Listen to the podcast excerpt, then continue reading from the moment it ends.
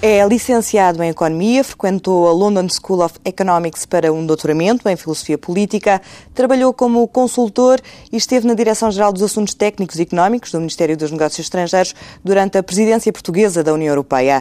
Fez parte do Conselho Coordenador no Fórum Novas Fronteiras, uma iniciativa do PS, e depois foi convidado por José Sócrates para integrar as listas do partido. É deputado eleito pelo Círculo de Santarém desde 2009 e é uma presença muito ativa na blogosfera tem 37 anos. Boa tarde, João Galamba. Olá, boa tarde. Bagão Félix disse esta semana que a execução orçamental de 2013 uh, não deve gerar euforia, mas também não deve gerar negação. O PS está em negação e o, e o João Galamba está em negação? Eu penso que não. Eu, se não queremos transformar a política eh, e o debate político numa espécie de, de, de claque de futebol, eu penso que temos o dever de ser rigorosos com os números e perceber o que é que está em causa. E olhando para esta execução orçamental, eu de facto em seriedade não consigo entrar em euforias nem perceber de onde é que vem a euforia. Mas não é há um meio, um meio caminho. No fundo, o que o Bagão Félix diz é que tem que haver um meio caminho. A euforia seria demasiada, mas também não reconhecer que, o, que a meta acordada com a Troika foi atingida. Depois podemos discutir mais à frente como foi atingida, mas foi atingida essa. Meta. Sim, mas eu penso que o como é fundamental, ou seja, que há muitas maneiras de atingir a meta. Né? Eu não me lembro de, em 2011, eh, o país ter rejubilado com um déficit de 4,2 ou 4,4. E porquê? Porque isso, obviamente, só foi conseguido com a transferência de fundos de pensões da PT. E aquilo que se passa em 2013, não sendo igual, é, salários também. é algo semelhante. Sim, mas uh, foi, uh, sobretudo, com a transferência. A transferência é que foi o grosso da, da, das receitas extraordinárias. Nós, este ano, só cumprimos a meta quantitativa do, do, do acordada com a Troika por duas razões. A primeira é porque a própria meta é, se quisermos, uma é uma convenção política. A Troika e o Com Governo outras, acordaram, não, não decorre da existência de regras, enquanto os critérios de Maastricht há regras eh, que se aplicam uniformemente e de forma regular. Aqui há uma espécie de acordo entre o Governo e a Troika sobre que despesas é que entram e que despesas é que não entram, e que receitas é que entram e que receitas é que não entram. E, portanto, sim, o Governo cumpriu o limite da Troika, mas é preciso esquecer, não esquecer 5, que... 5,2 foi o orçamento. Não, mas eu estou a falar do limite quantitativo. Certo. Ficou um pouco abaixo, com 1.700 milhões abaixo. Uhum. Só que há 1.700 milhões de receitas extraordinárias e há um conjunto de despesas extraordinárias que não contam. O Governo celebra um, um, objetivo que foi cozinhado entre o Governo e a Troika. Estranho seria se não o tivessem cumprido, uma vez que ele foi revisto a meio do ano. foi cozinhado por boas razões, digamos assim, ou seja, transmitir uma imagem externa de que, afinal, apesar das dificuldades, os resultados ajudam ao regresso ou podem ajudar ao regresso de Portugal na... Eu tenho, há um termo que eu tenho usado mais em privado, vou usá-lo agora em público pela primeira vez, que é o déficit para efeitos do sucesso do governo as pessoas chamam-lhe o déficit para efeitos do, do programa de ajustamento, mas é déficit para... Mas também não é para ajuda do país, no sentido não, eu não, eu não vejo como, porque, por exemplo, eu, eu acho que... As reações foram positivas, eu acho que os políticas dados, e também sim, das claro, agências de rating. Eu acho que os dados orçamentais devem ter alguma transparência e devem preocupar-se em refletir o que se passa nas administrações públicas. Ora, um déficit que conta com a receita extraordinária da ANA, 400 milhões de euros, que conta com o perdão fiscal, cerca de 1.300, mas que exclui a regularização de dívidas, para as autarquias, para a região autónoma Madeira, eh, para a saúde e que exclui a despesa no BANIF, não é um déficit que corresponde a qualquer regra. Nós podemos ter um déficit com despesas extraordinárias e receitas extraordinárias e um déficit sem receitas extraordinárias e sem despesas mas, extraordinárias. Mas já vamos falar... Agora, com algumas receitas e sem, sem as despesas é que já não parece... Já falaremos da, desse, desse orçamento que desorçamenta tudo, não é apenas um hábito deste governo, é um hábito antigo, mas deixe-me perguntar, nós temos ouvido, ouvimos-lo falar bastantes vezes no Parlamento e não só, e criticar com alguma agressividade até às vezes os membros do governo. Tem ideia do que é que podia ter sido feito diferente? Não sente que demasiadas vezes se coloca na posição de criticar, que é bem-vindas certamente algumas críticas, mas de não sugerir um caminho alternativo? Não, eu, eu acho que a principal uh, tragédia do, do, país nos últimos anos foi termos tido uma situação que eu acho que é única em, em países resgatados não só pela Troika, mas pelo FMI ao longo da história. Que eu não me lembro de haver um governo e uma maioria política uh, expressiva num, num, país que tenha usado estes programas de ajustamento, seja na versão Troika, seja na versão anterior do FMI, como uma oportunidade de desenvolvimento para o país. Não, não me ocorre, posso estar enganado, posso não me lembrar e existir algum, mas sei que certamente na Europa isso não existe. Eu tive há duas semanas no Parlamento Europeu e foi, aliás, muito interessante ver a reação dos deputados dos diferentes países. À esquerda e à direita, os deputados da Letónia, da Irlanda, da Grécia, da Espanha, todos tinham uh, posições muito críticas em relação à resposta europeia à crise e, à, e ao modelo e de, este de governo foi subserviente. E no Parlamento Europeu eu vi deputados do Parlamento Português com um discurso completamente diferente e em total de sintonia com, com os seus colegas de países resgatados. Porquê eu que acho que isso, que isso é uma... acontece? Porque, infelizmente, eu acho que a direita portuguesa, ou parte da direita portuguesa, porque nem toda a gente do CDS e do PSD se revê neste discurso, mas, infelizmente, Uh, eu penso que uma parte muito significativa da elite política deste país, mais à direita, e do PSD e do CDS, encararam este problema de ajustamento não como uma tragédia que aconteceu ao país e que resulta de disfunções europeias e uma interpretação sobre esta crise errada, mas sim como uma oportunidade histórica para implementar um conjunto de reformas, que eu considero muito negativas, e que nunca teriam sido possíveis num processo eleitoral normal e numa situação de normalidade mas se financeira. Se o PS estivesse uh, no governo agora, nestas circunstâncias que vivemos, teria enfrentado problemas muito semelhantes teria também provavelmente usado algumas das receitas ou alguns dos instrumentos eh, que foram usados por este governo. Por exemplo, seria difícil não ter aumentado o IRS, concorda? Eu penso que é um pouco difícil tentar aqui reproduzir os últimos dois anos e meio, três, e pensar em cada um dos momentos o que teria feito mas o PS. Mas os impostos é uma questão, é, os mas há uma coisa, do IRS mas é uma questão marcante a, a, a, a questão, Eu acho que a questão mais marcante é uma questão de atitude de, das duas, ou seja, se o PS estivesse no governo há uma coisa que eu sei, que é a cada falhanço do, a cada falhanço do programa, a cada desvio, a cada dissintonia dentro da Troika com posições contrárias, o governo do PS tentaria aproveitar isso em Mas isso foi o que aconteceu, como vimos na Grécia, ou seja, a certa altura o despique entre o governo grego e a Troika era enorme e isso nunca acabou por trazer grandes benefícios benefícios à própria Grécia, embora a situação fosse mais complicada ou muito mais complicada. Não havia o risco de ficar Portugal nessa ratoeira, ou seja, de se colocar como permanente oposição à Troika? Entre, entre o seguidismo crítico da maioria e a ruptura radical de um bloco de esquerda ou do, do PCP, eu penso que há um meio termo. Uhum. E, um do, e, e um meio termo que eu penso que é muito simples de entender é que um governo consciente do que isto significa para o nosso país, no presente e a longo prazo, não deixaria, por exemplo, que a Europa usasse Portugal como um caso de sucesso. Quer dizer, apresentar de forma objetiva os indicadores sociais, o que se passa em Portugal, ter um governo que dissesse isso eu quero acreditar que isso faria certamente uma diferença. Depois me pergunta, perante isso, as negociações poderiam ser bem, uh, bem ou não sucedidas? Eu não sei. É uma questão de tentar e só perante uma tentativa Mas admito que, na questão do, do, IRS, por exemplo, porque é muito marcante, é muito simbólico, o aumento, o enorme aumento de impostos em 2012, que já criticou, que foi amplamente criticada, acha que era de facto possível do PS no governo ter evitado este aumento de impostos? Eu respondo de outra maneira. Ah, eh, se, fosse, se o Partido Socialista fosse encostado à parede e chegasse à conclusão que não havia maneira, que teria mesmo de o fazer, um pacote de austeridade de X milhões de euros, eu, entre cortes na despesa e aumento de impostos, eu, pessoalmente, preferia sempre aumento de impostos. E nunca sempre aumento de impostos? Sempre. Porque, ao contrário da, da, da, mistificação que se criou nas últimas eleições, eh, com grande responsabilidade da, da, da atual maioria, uh, os cortes, de facto, não são indolores e não são gorduras. São rendimentos de pessoas, ou de pensionistas ou de funcionários públicos, são prestações sociais para uma variedade de, de, um conjunto muito significativo de cidadãos portugueses e, portanto, eh, eu entre isso, portanto, uma espécie de imposto ad hominem, ou aos funcionários públicos, ou aos desempregados, ou aos pensionistas, eu Embora penso que a única... os trabalhadores do privado também pagaram Portanto, esse a, a resposta é, se eu fosse obrigado a, a, ir por uma via de austeridade com a qual eu não concordo, aquela que me parece ter custos sociais e económicos menores e que preserva, se quisermos, um, um sentimento de partilha, de que estamos todos juntos nisto e que se é um problema do país, devemos todos coletivamente responder e estar à altura deste desafio,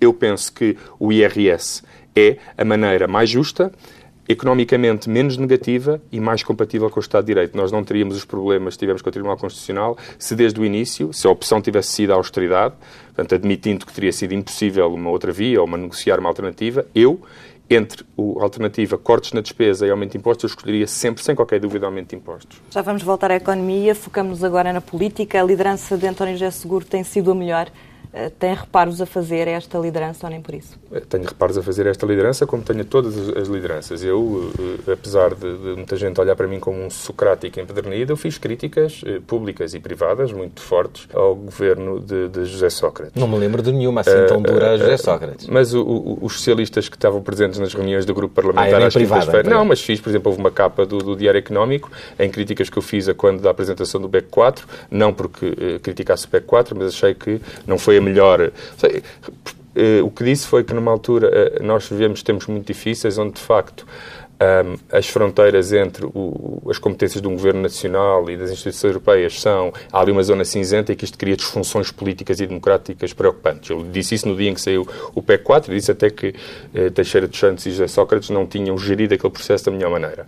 E eh, no grupo parlamentar, muitas vezes sai para os jornalistas porque aquilo é uma ata pública que é comunicada, fiz muitas críticas e, quer dizer, eu, eu tendo a criticar quando, quando não concordo e elogiar quando concordo. Em relação a António José Seguro, as críticas são públicas. Eu, no início, acho que o PS fez uma escolha estratégica na qual eu não me revejo, que é uh, dar por perdido o debate na opinião pública sobre os méritos ou deméritos da governação do PS de José Sócrates, e eu penso que o PS perdeu na sua capacidade de afirmação política no curto prazo e no longo prazo ao aceitar a narrativa da direita, ou pelo menos escolher não combatê-la. Eu acho que isso foi um erro do Partido Socialista, que nos fragilizou.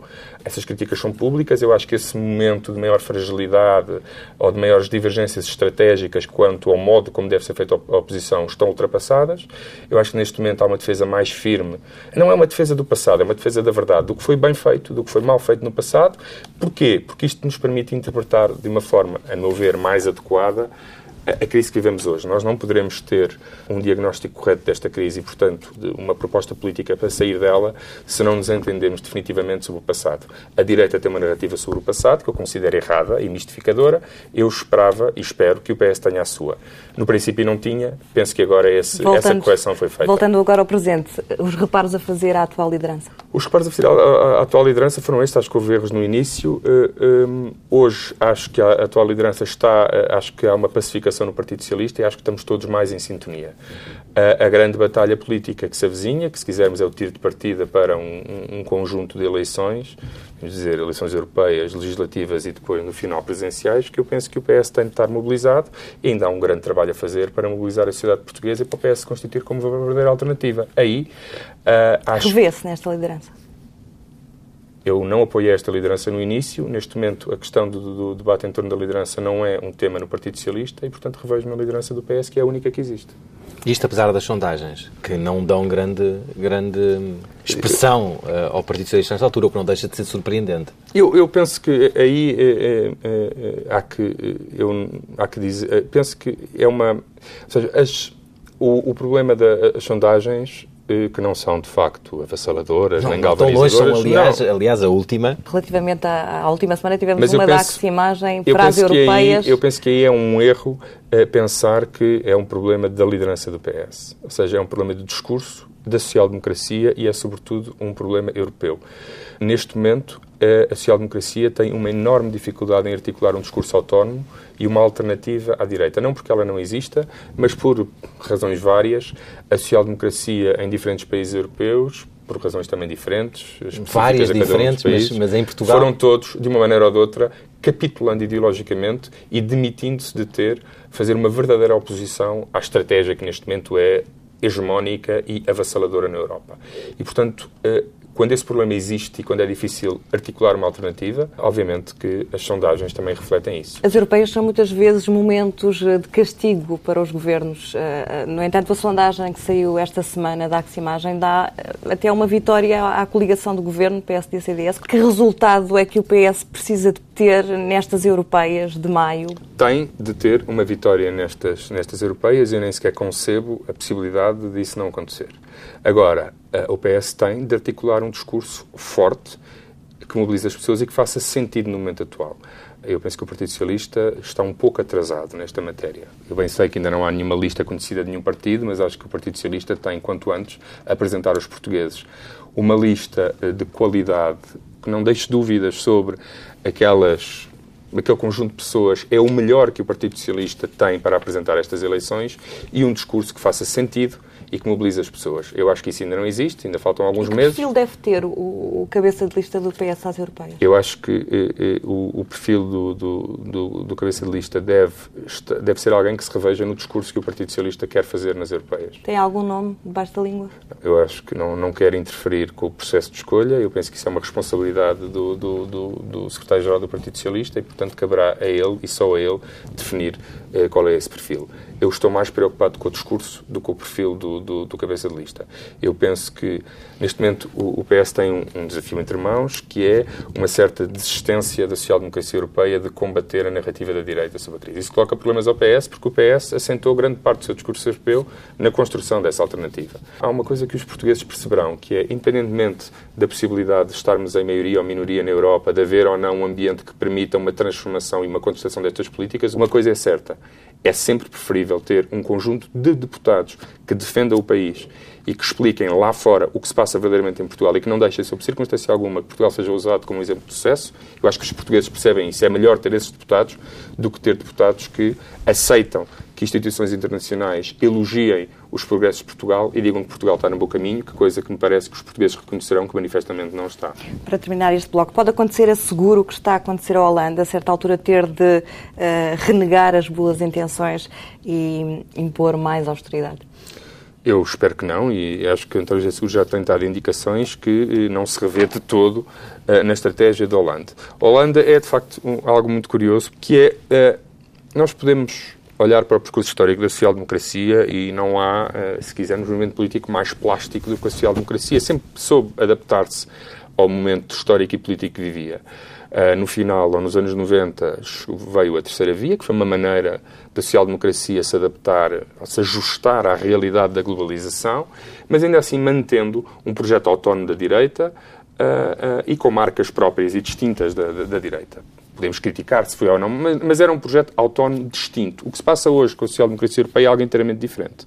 O que a Holanda fez não foi apropriar-se de um conjunto de ideias, reinterpretá-las e tentar reconstruir um projeto político, foi pura e simplesmente a total capitulação e adesão incondicional às teses e dos seus foi, adversários. não é o choque com a realidade que o levou a isso? Ou seja, depois de dois anos de governação, chegou à conclusão que as políticas que tinha pensado pôr em prática antes de ser eleita, afinal, chocaram contra uma sociedade francesa, em muitos casos, imobilista e que não permite algumas reformas, por exemplo, no mercado de trabalho, que hoje ele a Holanda reconhece serem fundamentais. Sim, mas isso também é um conjunto de, de, de mitos. A, a, sociedade francesa não foi, a, a, economia francesa eh, cresceu mais que a alemã na primeira década, uhum. foi das menos afetadas pela crise, uh, tem um déficit acima dos limites de massas, mas não muito significativo, tem uma, um, uma, uma dívida não muito diferente da alemã. Uh, tem um problema de modelo económico claramente distinto daquele que é hoje, se quisermos, o ideal uh, da economia europeia.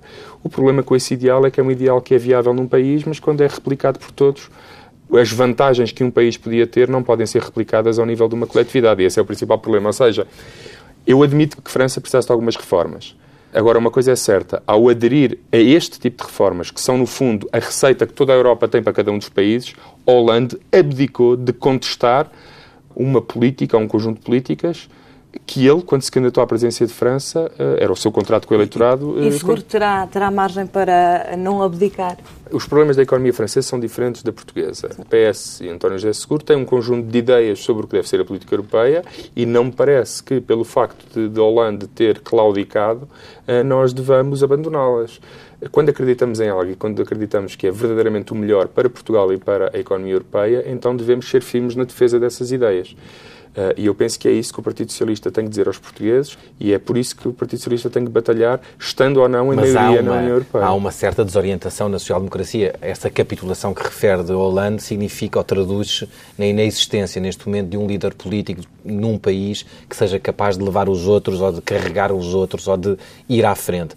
António José Seguro não tem com quem, nesta altura, dar as mãos Eu, no sentido de... Uma, da, uma das coisas que esta crise acho que mostrou é que uma certa ideia de, de europeísmo morreu. A União Europeia não é hoje aquele espaço de consenso, solidariedade, harmonia e concórdia, é um espaço de poder, de combate. Há um conjunto de mecanismos de alegada resposta à crise foram criadas, sobretudo desde a crise grega em maio de 2010, que institucionalizam uma relação desigual entre Estados-membros. Uh, eu não estou a dizer que a União Europeia não teve sempre este elemento, mas agora parece mais marcante. A União Europeia é pois hoje é, não um projeto de convergência, não um projeto de coesão, não um projeto de solidariedade, mas um projeto de poder assente em relações desiguais entre credores e devedores. Eu acho que a crise da social-democracia devia preocupar todos, porque historicamente a social-democracia sempre foi aquilo que tirou a razão a Marx.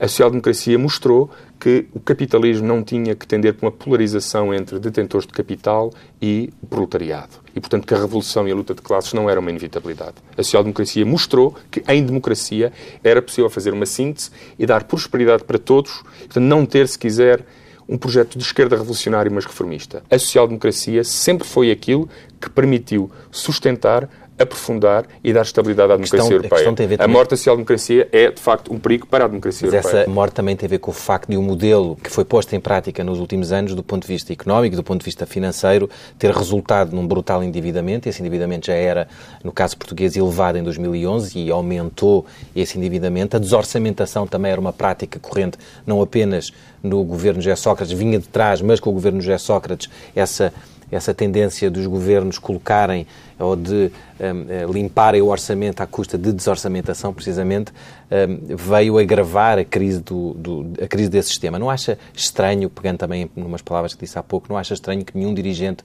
socialista tenha feito esse reconhecimento dos problemas que aconteceram em uh, 2009, 2010, 2011?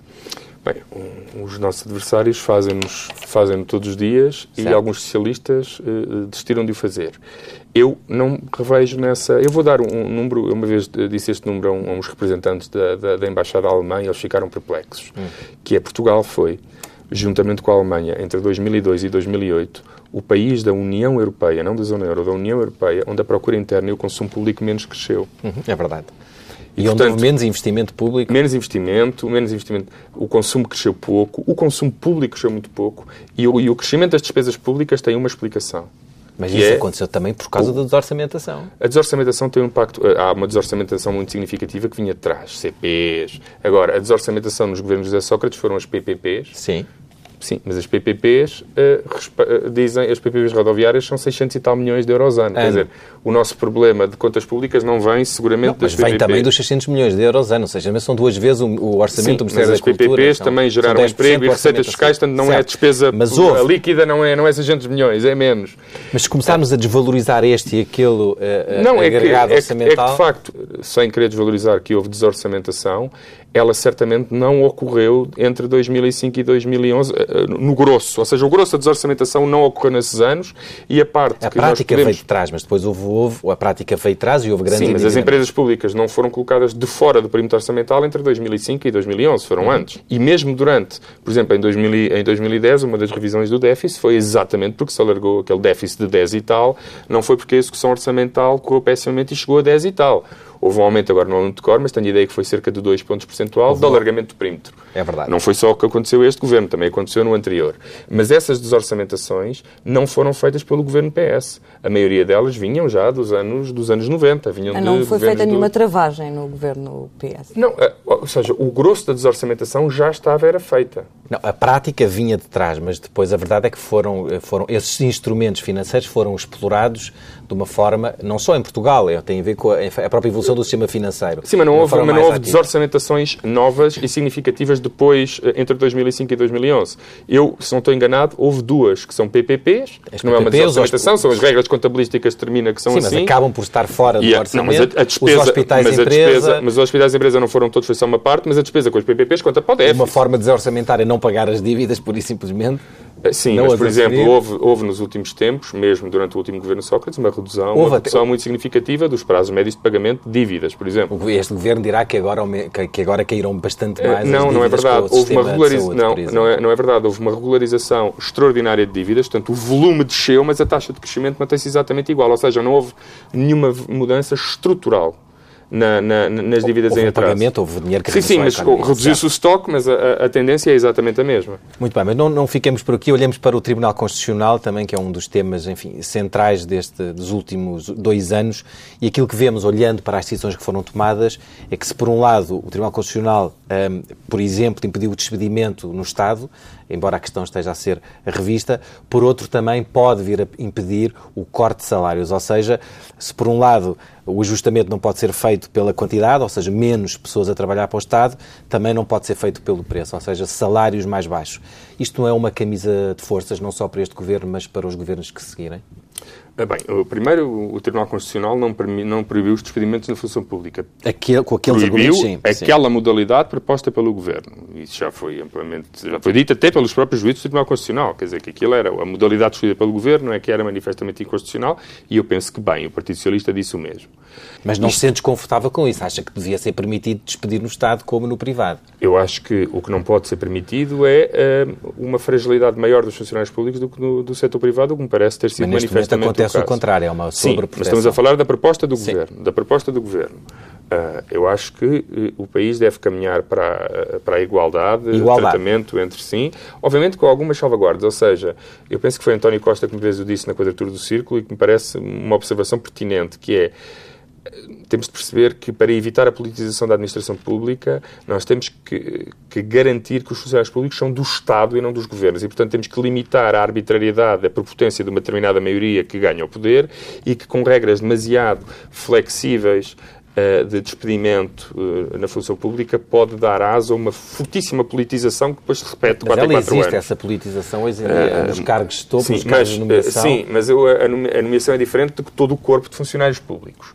Mas eu, se quisermos assim em, em, abstrato, eu diria que o país deve caminhar para uma situação de maior igualdade Mas o caminhar é uma coisa lenta e progressiva. E, e, se possível, por cima e não por baixo. Ou seja, havendo direitos uh, uh, mais direitos na função pública do que no setor privado, eu acho que o caminho deve ser tentar nivelar por cima, ou seja, tentar garantir que os do privado se aproximam dos funcionários públicos isso, e não o contrário. Isso a economia ainda mais rígida do que aquilo que se considera ser hoje. Não conheço na literatura económica nem na experiência histórica uh, nenhuma prova de que uh, a flexibilização do mercado de trabalho gera uma economia prova, mais produtiva. A prova que existia, e é sempre referida, é com a economia americana e com o facto do desemprego de longa duração, embora tenha aumentado nos últimos tempos também nos Estados Unidos, mas por ter uma legislação mais flexível, significa precisamente que as pessoas ficam menos tempo menos tempo desempregadas, ou seja, um fator positivo? Bem, nós temos hoje países com códigos laborais muito diferentes e países como a Holanda, por exemplo, com das leis laborais mais flexíveis da Europa, que têm um problema de desemprego de longa duração. A Irlanda tem um problema de desemprego de longa duração, com leis de trabalho. A Inglaterra tem um problema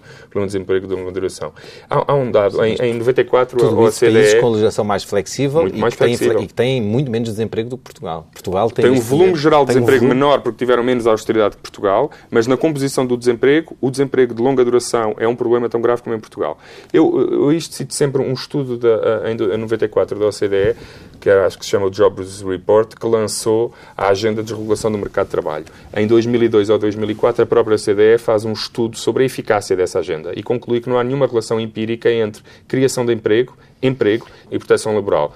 Estranhamente, depois desse estudo, continua a defender a desregulação do mercado de trabalho. Portanto, isto é muito mais uma agenda política e ideológica do que algo assente nos Acha factos. que não existe. A questão da rigidez do mercado de trabalho não existe? Acha que as, não, as próprias não, não, empresas privadas... Acho que, acho que, por exemplo, o Partido Socialista, quando defendeu eh, em 2009 no seu Código Laboral de ter uma flexibilidade interna à empresa, de maior flexibilidade de tempo de trabalho e de gestão dos recursos humanos, é diferente do que, por exemplo, uma precarização e um desmantelamento de direitos laborais. Eu acho que há várias maneiras de. Eu não digo que alguma flexibilidade não seja importante, acho que empresas têm ciclos de produção uh, variáveis ao longo do ano, têm que ter alguma capacidade de. Cita em, sempre a em, em negociação. Exemplo, em negocia a Auto Europa acho que é um ótimo exemplo.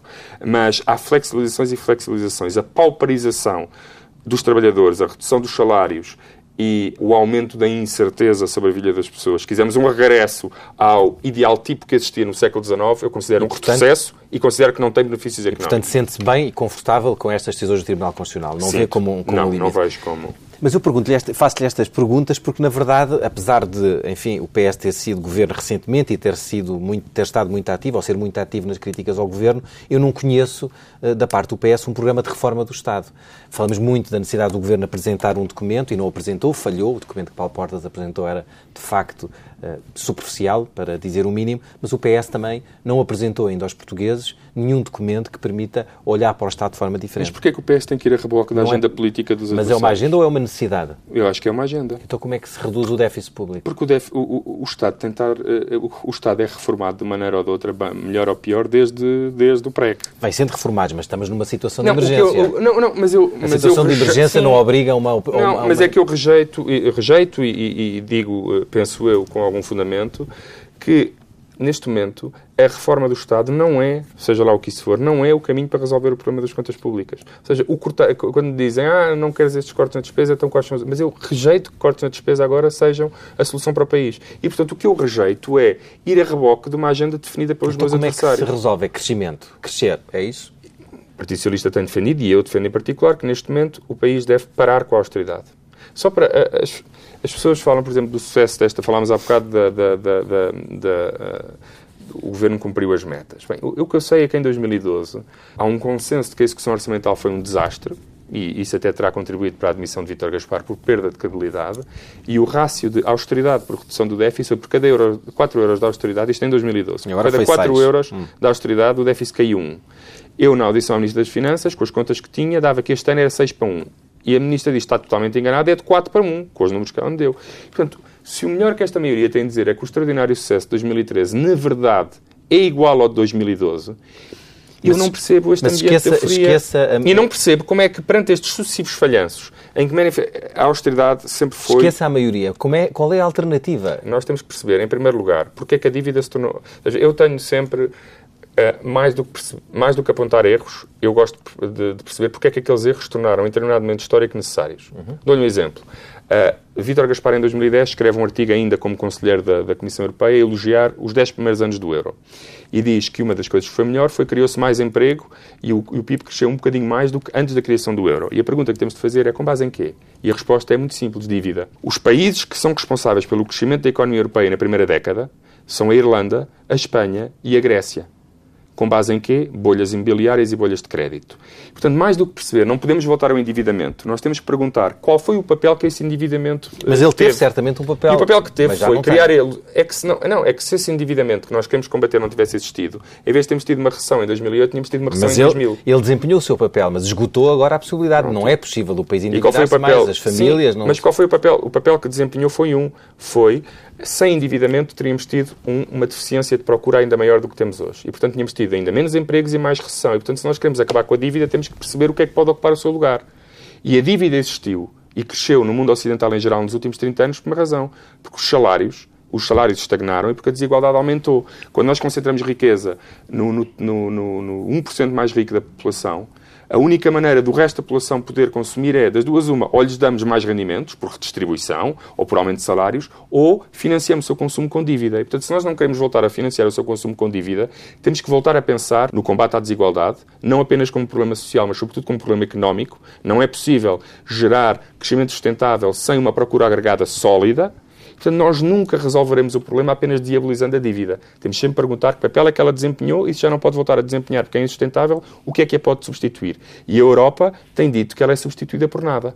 Basta combater a dívida que o crescimento surgirá espontaneamente. Ora, eu não acredito nisso e eu penso que os dados estão aí e estarão nos próximos tempos para confirmar essa minha posição. Ainda em relação à reforma do Estado, ela não é necessária nesta altura? Eu acho que todo e qualquer governo tem de sempre ter uma agenda reformista, deve sempre adaptar as políticas públicas às circunstâncias, aos seus resultados negativos ou positivos. Portanto, uma agenda reformista deve ser eh, parte do ADN de qualquer governo. O que as pessoas hoje falam de reforma do Estado é outra coisa. É a direita a tentar se quisermos fazer um rebranding da sua agenda tradicional, de corte nas prestações sociais e diminuição do, peso do Estado, pondo-lhe uma roupagem bonita que chama reforma. Não há partido mais reformista do que o Partido Socialista. Fez a reforma da Segurança Social contra a direita portuguesa, que não a votou, e essa sim foi uma reforma amplamente elogiada lá fora e que hoje coloca Portugal uh, nos países da OCDE como um dos países onde a evolução do peso das pensões no PIB é menor e na despesa pública é menor fez reformas muito significativas em toda a administração pública. Podemos dizer, não foram suficientes, deviam ser melhoradas, certo, mas isso é continuar uma agenda reformista, não é de repente acordar um dia e, como se nunca tivesse havido reforma nenhuma em Portugal, dizer é preciso fazer a reforma do Estado hoje. Muito bem. Isso é, para mim, uma forma de mistificação e é até uma forma incompetente e irresponsável, porque eu acho que estas agendas devem ser continuadas. Ou seja, um governo pode não concordar inteiramente com o que o governo anterior fez, mas tem a obrigação de, um, avaliar o que for feito, perceber o que foi bem feito e o que foi mal feito, continuar o que foi bem feito e melhorar o que foi mal feito. Muito bem. Em relação ainda ao uh, Tribunal Constitucional, considerou que o plano B da, do Governo para compensar o chumbo uh, à convergência das pensões foi igual ao plano A, uh, que o Governo só pensa em cortes. Acha mesmo que é possível incorporar eh, esse valor no déficit de 2014, como defende António José Seguro? Foi incorporado em todos os déficits até agora. Nós tivemos eh, déficits brutais causados por recessão. Esses não causam problemas déficits causados por decisões soberanas no Estado de Direito Democrático aparentemente causam problemas e têm que ser compensadas. Eu não percebo esta lógica. Porque a lógica o que parece é tudo o que permita manter a ilusão de que a atual estratégia pode resultar deve seguir. Tudo o que interrompe essa estratégia e de alguma forma funciona como uma oposição a ela, mesmo que venha de um tribunal que as instituições europeias e os tratados prevêem como um pilar da própria União Europeia, aí é que está o caldo entornado e não pode ser. Portanto, eu, como já houve desvios muito maiores que os 0.2, 0.3 causados por esta decisão do Tribunal Constitucional, que passaram sem grandes problemas, causa-me alguma estranheza estar novamente a comprar uma guerra com o Tribunal Constitucional e correr o risco de que isto possa ser novamente inconstitucional. Inserir incerteza na vida dos pensionistas, que, segundo os dados do FMI, do Banco de Portugal e uma síntese da literatura existente feita pela UTAU no Parlamento, diz que são os mais recibos de todos a seguir ao corte no investimento público, é o pior. Perante isto, fará sentido comprar esta guerra por 0,2, 0,3 do PIB, quando no passado já houve desvios muito maiores que foram aceitos? É a exigência também da Troika, não é? Porque eu tenho sempre muita dificuldade em perceber o que é, que é a exigência da... Eu, a partir do momento... Acha que não é a exigência da Troika? Não sei. Ou seja, eu acho que uma das tragédias deste país Mas não foi... confia no governo ao ponto de achar não que Não confio no governo. Ou seja, acho que este governo tornou impossível perceber o que é que vem da Troika e o que é que vem do governo. A colagem deste governo à receita da Troika que é uma das marcas deste governo nestes dois anos e meio, três de, de, programa de ajustamento, tornou impossível essa distanciação. Ou seja, com outro governo que tivesse tentado enfrentar a Troika e, e porventura falhado, era mais fácil responder positivo ou negativamente a essa pergunta. Assim é difícil. O déficit público está a ser reduzido à custa de muita austeridade, já sabemos. O PS, quando for governo, se um dia for governo, vai encontrar ainda um país muito endividado no setor público e privado, com o desemprego alto e os bancos ainda uh, fragilizados. Vai mesmo ser preciso reestruturar a dívida? Eu penso que o programa de ajustamento falhou nos seus três pilares o primeiro pilar, o da, que era o da, das finanças públicas, o, o objetivo do, do, déficit é instrumental. O objetivo final é a redução da dívida pública. Ora, nós, neste momento, acho que qualquer pessoa com o mínimo de senso olhará para o nosso toque de dívida pública, para o nível de juros que pagamos, para a inflação que temos e para o crescimento potencial da economia. Por crescimento potencial da economia, eu entendo não só apenas a situação que estamos hoje, mas as bases para o futuro. Nós, o investimento caiu 30%, perdemos cerca de 200 mil pessoas para a imigração, mais 150 mil pessoas eh, de desmotivados. Tudo isto tem influência no PIB potencial, na capacidade do país gerar riqueza se reduziu no futuro. claramente. Olhando para o estoque de dívida, para a redução do PIB potencial, na minha opinião, para uma situação de deflação com a inflação nula, eu acho que a dívida hoje é muito mais insustentável do que era É mais difícil de pagar. A dívida e tudo o resto. Eu acho que os bancos estão mais fragilizados, temos uma procura interna muito deprimida, que continuará deprimida e que, obviamente, tem impacto negativo nos balanços dos bancos. Se quisermos, este modelo de, de ajustamento pressupunha que tratemos dos bancos e tudo o resto uh, segue. Um bocadinho como a trickle-down economics do, do, do, Ronald Reagan, que é demos dinheiro aos ricos que depois os pobres acabarão por beneficiar. Nós fazemos isso com os bancos. Portanto, nós podemos espatifar a economia, cortar rendimento às pessoas, aumentar o desemprego e a imigração, mas se nós cuidarmos dos bancos, tudo se vai recompor. Ora, não acontece isso. Problemas na economia afetam os bancos, quando tentamos reduzir o déficit, afetamos a economia e o balanço dos bancos e, portanto, nós estamos aqui numa espiral negativa. Sim. Sim. Sim. Mesmo com os riscos reputacionais não, que é, eu, se calhar, não punha a questão nesse, nesses termos. Punha a questão nos seguintes termos. Neste momento, há um estoque de dívida pública e dívida privada que resulta, a meu ver, eh, de uma união monetária disfuncional que promoveu a acumulação destes desequilíbrios, que é um problema europeu. E eu, como não defendo nem saídas unilaterais da zona euro, nem rasgar as vestes e dizer não pagamos, eu acho que a dívida é insustentável. Acho que é um problema europeu e não português. Deve ser uh, resolvido por todos. Uh, e pode ser de várias maneiras. Pode ser por compra de dívida, do, de monetização da dívida por parte do BCE, pode ser por reestruturação. Se quisermos, a reestruturação é que tem maiores problemas de instabilidade porque causa perdas a alguém e, portanto, a alguém, em princípio, bancos europeus terão que ser recapitalizados e, por exemplo, o problema volta por portas travessas. Agora, uma coisa é certa, a dívida é insustentável e tem que ser assumida por todos e lidada por todos. A modalidade que depois escolhemos para reduzir os encargos da dívida em cada país, isso é uh, assunto para debate futuro. Agora, que ela é impagável e, se quisermos, isso que é neste momento, com a necessidade de reduzir o déficit e reduzir a dívida, um enorme uh, entrave ao crescimento económico, isso eu não tenho nenhuma dúvida. Estamos a cerca de três meses do fim do programa de ajustamento. Qual é que é a saída que mais convém a Portugal? O programa cautelar, saída irlandesa? E tem que ser muito brevemente. Tenho dito que isso é uma cortina de fumo, digo, aliás, há vários meses, eu pouco me interessa que nome é que lhe dão. Eu quero saber é que é, em maio, os rendimentos dos portugueses. E esta política continua a ser seguida, sim ou não? Se sim, pouca diferença fará se chama cautelar Plano B, Zé Maria ou Manel António. O que interessa é qual o impacto na economia e na vida dos portugueses. Essa é a discussão que hoje devíamos estar a ter e não o nome que damos a essa estratégia. É o conteúdo da estratégia que está em causa. E uma coisa eu sei, se no dia, uh, uh, se no dia 17 ou 14 de maio uh, as coisas continuarem apenas com outro nome, nenhum português sentirá a diferença e o clima de euforia durará uma, duas, três semanas, mas o futuro sombrio e a desgraça que estamos a viver hoje continuarão durante muitos e bons anos demos o nome que demos a essa desgraça. Muito obrigada, Muito obrigado.